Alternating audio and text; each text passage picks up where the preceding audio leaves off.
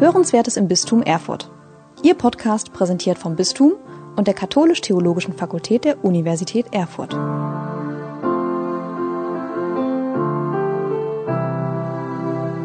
Herzlich willkommen zur zweiten Folge der Kirchenträume, unserer diesjährigen Reihe für die Fastenzeit. Mein Name ist Niklas Wagner und ich spreche heute mit Ruth Huschenbett über ihre Kirchenträume. Ruth Huschenbett war langjährig Lehrerin, mittlerweile ist sie im Ruhestand und lebt in Heilbad Heiligenstadt. Dort gehört sie der Pfarrei St. Marien an und diese Pfarrei vertritt sie im Katholikenrat des Bistums Erfurt, dem repräsentativen Zusammenschluss der im Bistum Erfurt aktiven Laien. Herzlich willkommen, Ruth. Ja, danke schön. Danke für die Einladung. Was verbindest du denn mit dem Stichwort Kirche?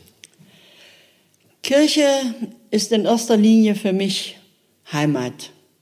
Kirche vermittelt mir Glauben, verbindet mich mit Gott, aber auch mit vielen Menschen.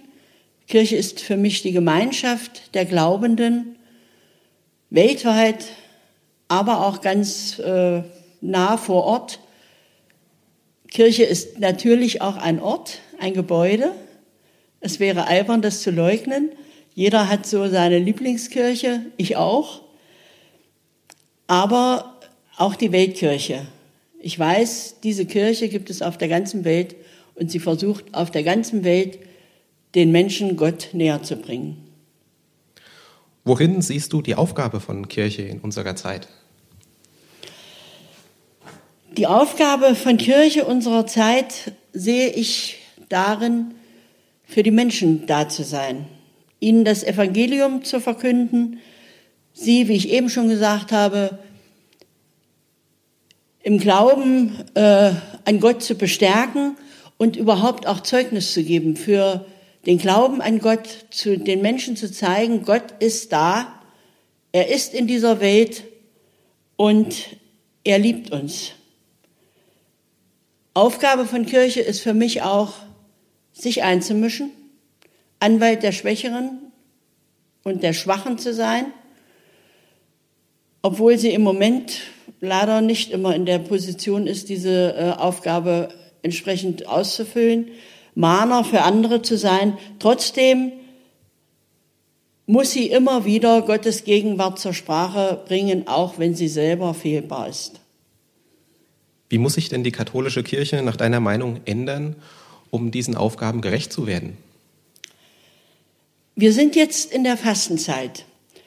Und am Aschermittwoch haben wir, die meisten zumindest von uns, das Aschenkreuz empfangen oder vielleicht sogar auch mit ausgeteilt und haben den Satz gesagt oder gehört, kehrt um und glaubt an das Evangelium. Und das ist meiner Meinung nach auch ein Satz, den ich der Kirche gerne sagen möchte.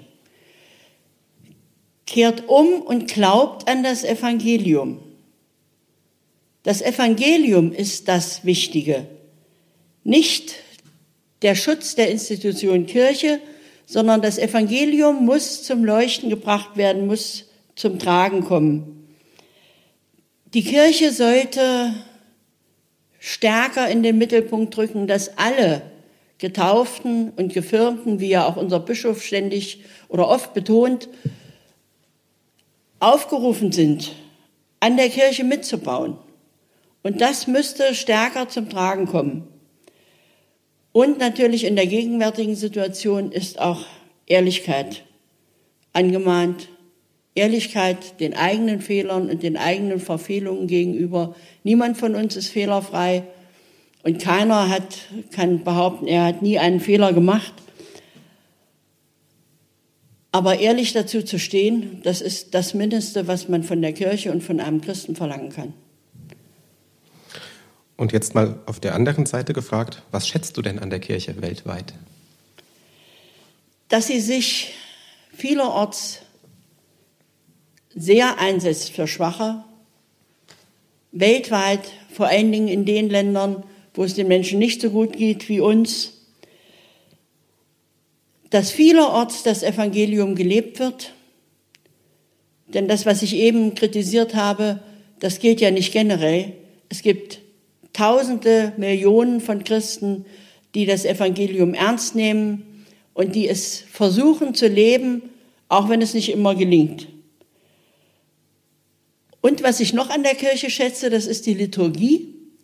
Weltweit, denn wenn ich mal ins Ausland komme, was zwar nicht so sehr oft passiert, aber in anderssprachige Länder, und wenn ich dann einen katholischen Gottesdienst aufsuche, dann weiß ich anhand der Liturgie oder auch an weniger Sprach, wenigen Sprachfetzen, die ich vielleicht gerade verstehe in der Landessprache, ich weiß genau, was da gerade passiert und äh, ja, ich kann sogar vielleicht manchmal das Evangelium verstehen anhand einiger weniger Wörter. Und das verbindet uns alle und dass die Kirche dabei nicht nachlässt und immer wieder diesen Auftrag erfüllt, das gefällt mir an der Kirche. Dann gehen wir mal von der weltkirchlichen Perspektive mal ins konkret ins Bistum Erfurt und an deinen Kirchort. Was schätzt du denn an der katholischen Kirche hier vor Ort? An der katholischen Kirche hier vor Ort, das muss ich einfach so sagen, das ist meine geistige Heimat. Und damit ist eigentlich schon alles gesagt. Das ist Heimat, das ist da, wo ich mich zu Hause fühle, wo ich mich wohlfühle. Äh, sicher gibt es in der Heimat auch immer Dinge, die man kritisieren kann und die man auch kritisieren muss. Aber katholische Kirche im Bistum Erfurt ist mein Zuhause, auch wenn ich mir manchmal wünschte, dass die Stimme der Laien noch stärker gehört würde, aber nicht nur stärker gehört würde, sondern dass auch die Laien im Bistum Erfurt mehr den Mut haben und auch die Lust, sich einzubringen und ihre Stimme zu erheben. Das war jetzt schon eine wunderbare Überleitung zu meiner nächsten Frage. Die lautet nämlich, welche Veränderungen wünschst du dir denn im Bistum Erfurt? Ja, das habe ich ja eigentlich schon gesagt. Es sollten sich möglichst mehr Laien einbringen. Ich sage dabei nicht, dass die Stimme nicht ausreichend gehört wird. Das stimmt nur teilweise, denn es werden oft viele Angebote gemacht vom Bistum, die einfach nicht nachgefragt werden oder die von den Laien oft auch nicht angenommen werden. Aber im Kirchort vor Ort ist es auch oft so, also nicht nur bei uns in Heiligenstadt, sondern auch woanders, ich unterhalte mich ja auch oft mit anderen Katholiken, äh, dass manche Bemühungen der Laien etwas ins Leere laufen, weil doch äh, der klerikale Einfluss, sage ich jetzt mal, sehr stark ist und äh, manche Bemühungen einfach gegen einen Pfarrer nicht durchzusetzen sind. Und das wünschte ich mir, dass das manchmal mehr im christlichen Miteinander lösbar wäre. Was setzt du denn persönlich dafür ein, dass Veränderungen geschieht?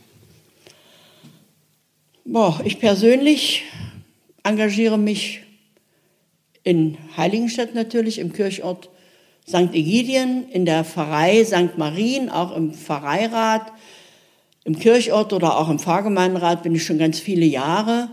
Und wie du vorhin in der Ankündigung schon gesagt hattest, ich bin auch Mitglied im Katholikenrat und jetzt bin ich Rentner, ich habe mehr Zeit, ich engagiere mich vielfältig in der Gemeinde. Das geht vom Kircheputzen bis zum Kommunion austeilen oder Ordnerdienste im Moment sehr gefragt.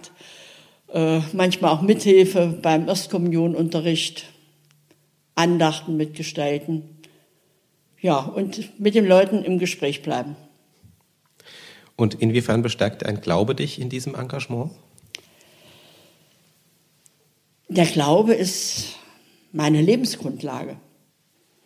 Ohne den Glauben würde ich das ja natürlich wahrscheinlich nicht machen. Wenn ich den Glauben nicht hätte, da sehe in meinem Leben, glaube ich, manches anders aus. Ich habe auch in der letzten Zeit äh, Schicksalsschläge zu verkraften gehabt, wo mir der Glaube sehr, sehr geholfen hat und wo ich auch wirklich wieder gemerkt habe, wie tragfähig doch der Glaube ist. Der Glaube an ein Leben nach dem Tod und auch der Glaube an die Liebe Gottes und dass ich nicht allein bin, auch wenn ich mich manchmal so fühle, aber dass Gott mir beisteht und auch die Gemeinschaft der Mitchristen, dass ich mich an die wenden kann, wenn ich Hilfe brauche. Zum Abschluss würde ich gerne nochmal auf deinen persönlichen Traum zu sprechen kommen. Wie sieht denn die katholische Kirche in zehn Jahren aus, Ruth? Ja, die katholische Kirche in zehn Jahren, äh, da kann man von Traum sprechen oder auch von Albtraum. Wenn man weiß, dass äh, im Jahre 2030 im Bistum Erfurt nur noch 18 Priester zur Verfügung stehen werden, da ist es eigentlich zwangsläufig so, dass die Kirche weniger klerikal sein wird, mehr Laien zum Tragen kommen müssen. Ich würde mir sehr wünschen, dass die wenigen Priester, die da sind, von Verwaltungsaufgaben entlastet werden, dass Laien diese Aufgaben übernehmen, die dafür ausgebildet worden sind, die das dann auch besser können und dass auch noch andere Belastungen von Priestern genommen werden, nämlich zum Beispiel auch die Einsamkeit, dass es möglich sein kann, dass auch Priester in Familien leben und dass alle Menschen unabhängig von ihrem Geschlecht oder auch ihrer sexuellen Orientierung in der Kirche anerkannt werden mit ihren Talenten, mit ihren Charismen und sich auch einbringen können.